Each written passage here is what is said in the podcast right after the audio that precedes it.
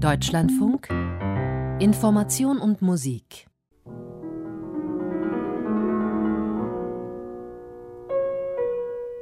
Denke ich an Deutschland er wurde 1975 in Ostberlin geboren, der Autor, Musiker und Komponist Kai Lüftner. Der ist in Kinderzimmern ziemlich bekannt, denn er schreibt Kinder- und Jugendbücher. Achtung, Mich Piraten, Finstersteins oder Kaff der guten Hoffnung sind solche Titel. Und Musik macht er auch mit seiner Rodson Roll Radio Combo. Warum und was er an Deutschland hält, davon hält und wie er darüber denkt, verrät er uns jetzt. Denke ich an Deutschland, vermisse ich nichts. Ja, ich bin aktuell seit zwei Jahren und zwei Monaten auf meiner Trauminsel Bornholm. Bin also nicht nur nicht mehr in Deutschland, sondern in einem anderen Land. vor allem bin ich nicht mehr auf dem Festland, sondern auf einer Insel. Und daraus resultiert, dass ich auf Deutschland zurückgucke mit einem Abstand, der irgendwie mehr ist als pure Entfernung, sondern tatsächlich irgendwie eher so ein, so ein Länderteil, so ein, so ein Weltteil für mich, dem ich nicht mehr angehöre momentan. An dieser Stelle wird er stumm und schaut sich um. Ein wenig aufgeregt.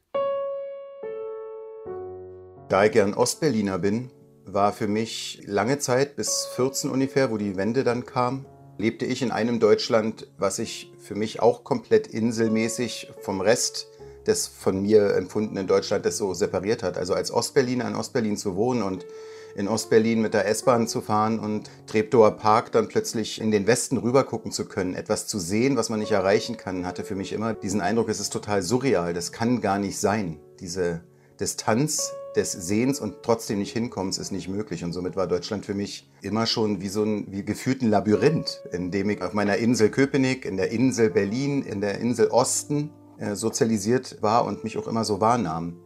Also nie als großes Ganzes, homogenes.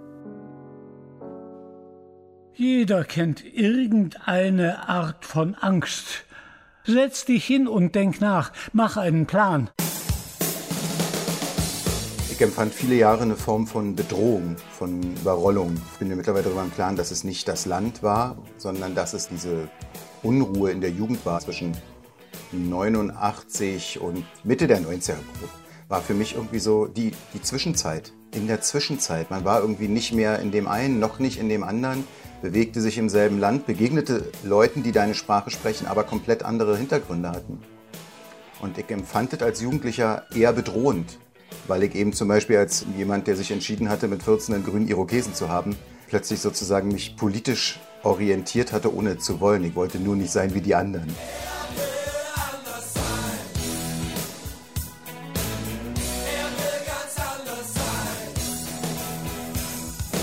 So 2000 2009, 2010 ungefähr ging das los, dass ich nach vielen Jahren der Suche so das Gefühl hatte, plötzlich kommt etwas in Wallung und da habe ich dieses Land und diese Situation, in der ich mich befand, so wahrgenommen wie alles ist möglich. Wenn ich es denken kann, kann ich es machen.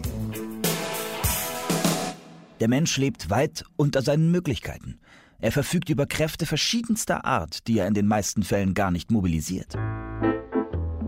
Denke ich an Deutschland. Also tatsächlich halte ich dieses klassische, wir sind pünktlich, diszipliniert, fleißig, strebsam für punktuell berechtigt.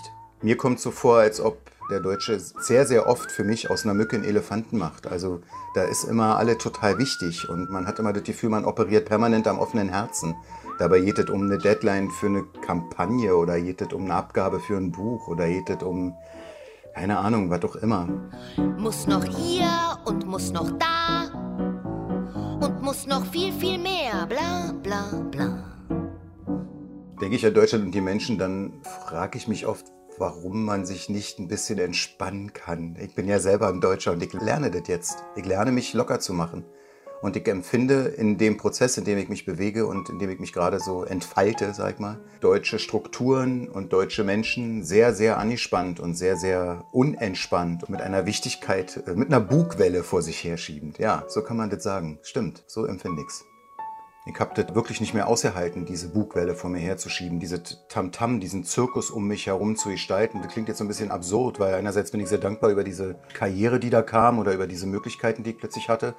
Und andererseits empfinde ich, dass ich im Windschatten dieser Eigenschaften mich komplett aus dem Auge verloren habe. Ein Tanz beginnt. Ein Schieben, ein Drücken. Erst zieht es zu, dann klaffen da Lücken. Vereinzelte Strahlen suchen und finden, ehe sie schließlich ganz verschwinden. Auf dem Land, im Dorf, auf einer Insel läuft alles viel langsamer. Es geht um ganz andere Dinge. Da ich jetzt vor kurzem wieder in Berlin war, ist mir das nochmal ganz klar geworden. Also was mir am meisten fehlt, sind Menschen, die ich zurückgelassen habe, zwangsläufig. Das ist nicht zwingend nur meine Familie, sondern sind so Freunde. Ein Freund, ein guter Freund, das ist das Schönste, was es gibt auf der Welt. Das ist mir aufgefallen in Berlin. Ich habe nicht die Stadt oder nicht das Land vermisst. Ich habe die Menschen vermisst und die sind auch mein Zuhause. Was ich am wenigsten vermisse, ist diese überbordende, diese für mich oft so total überfordernde. Ich habe in zehn Minuten nachts um eins auf der Greifswalder Straße, hast du in zehn Minuten mehr Input als ich in einer Woche hier auf meiner Farm. Und das ist nicht nur negativ gemeint, das ist natürlich auch total spannend. Ich bin Autor, ich gucke total gerne Menschen, Situationen und, und Besonderheiten oder Begebenheiten mir an. Ja, das mag ich, aber ich kann mich dem halt oft nicht entziehen. Hier kann ich das. Das nächste Schiff, das vor Anker geht, bringt mich nach Hause, nach Hause zu mir. Wer mich begleitet und geprägt hat, ist auf jeden Fall Rio Reiser. Auch so in seiner Gebrochenheit. Häuser schauen mich an, als sollte ich sie erkennen, aber ich weiß nicht mehr, was war denke ich an Deutschland und daran, was ich am meisten liebe, dann ist es für mich erstens ganz klar die Sprache. Ich liebe diese Möglichkeiten, die du hast, in deutscher Sprache dich auszudrücken und Dinge zu formulieren, Sachen zu sagen. Und das Zweite, was ich wirklich total liebe, ist tatsächlich auch die Landschaft. Ich finde, dass Deutschland so wunderschön ist, so geile Ecken hat. Ich habe auf meinen Lesereisen, glaube ich, wirklich alles gesehen. Und es ist schon ein richtig schöner Ort, ganz eindeutig.